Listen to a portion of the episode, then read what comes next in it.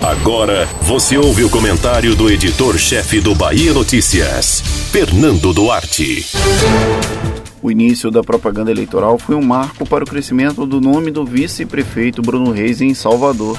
O levantamento realizado pelo Instituto Paraná Pesquisas em parceria com o Bahia Notícias aponta que a superexposição dele no rádio e na televisão surtiu efeito, mostrando o nome do candidato do prefeito de Assemineto pela primeira vez com mais de 52% das intenções de voto. É um feito e tanto para quem é tratado pelos adversários como pesado. O tempo de propaganda eleitoral e a associação dele a Neto funcionaram bem até aqui. Tanto que Bruno Reis cresceu não apenas na pesquisa estimulada, mas também na espontânea, quando não são apresentados nomes de candidatos, ao tempo em que o gestor diminuiu consideravelmente neste último cenário, confirmando a possibilidade de transferência de votos. Os adversários podem reclamar, mas a estratégia político-eleitoral de Bruno Reis foi a mais exitosa na percepção dos eleitores.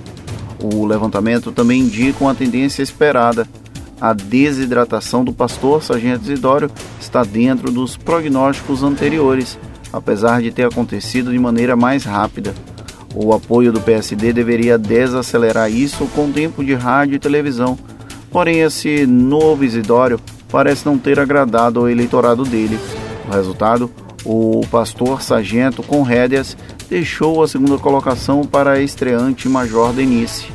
Além de Bruno Reis, apenas a petista tem razões para enxergar a pesquisa como um copo meio cheio ela praticamente dobrou as intenções de voto observadas no levantamento anterior de setembro. Denise tende a crescer mais, principalmente com a queda dos números de aliados do governador Rui Costa no plano estadual, como o próprio Isidório e a comunista Olívia Santana. Como a chance de sugar sufrágios de Bruno Reis é pequena, mantém-se a perspectiva de encerramento do pleito ainda no primeiro turno. Avaliando as rejeições, Bruno Reis e Major Denise têm índices similares, ou seja, o potencial de crescimento de um é similar ao do outro, o que sugere que esse item não será decisivo para a campanha dos dois polos. Só César Leite possui menor rejeição, o que não quer dizer muito, dado aos números registrados por ele. Como apenas a abertura das urnas pode cravar o resultado de uma eleição, não dá para ser evidente ao ponto de garantir a vitória de Bruno Reis no primeiro turno. No entanto, com os dados e as perspectivas disponíveis, esse é o caminho mais provável, mesmo que Major Denise consiga crescer e consiga simular uma polarização entre DEM e PT em Salvador. Ah, a pesquisa ouviu 820 eleitores entre os dias 16 e 19 de outubro e tem intervalo de confiança de 95%, com margem de erro de 3,5% para mais ou para menos.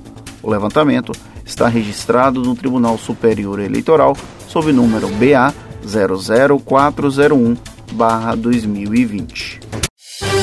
Você ouviu o comentário do editor-chefe do Bahia Notícias, Fernando Duarte.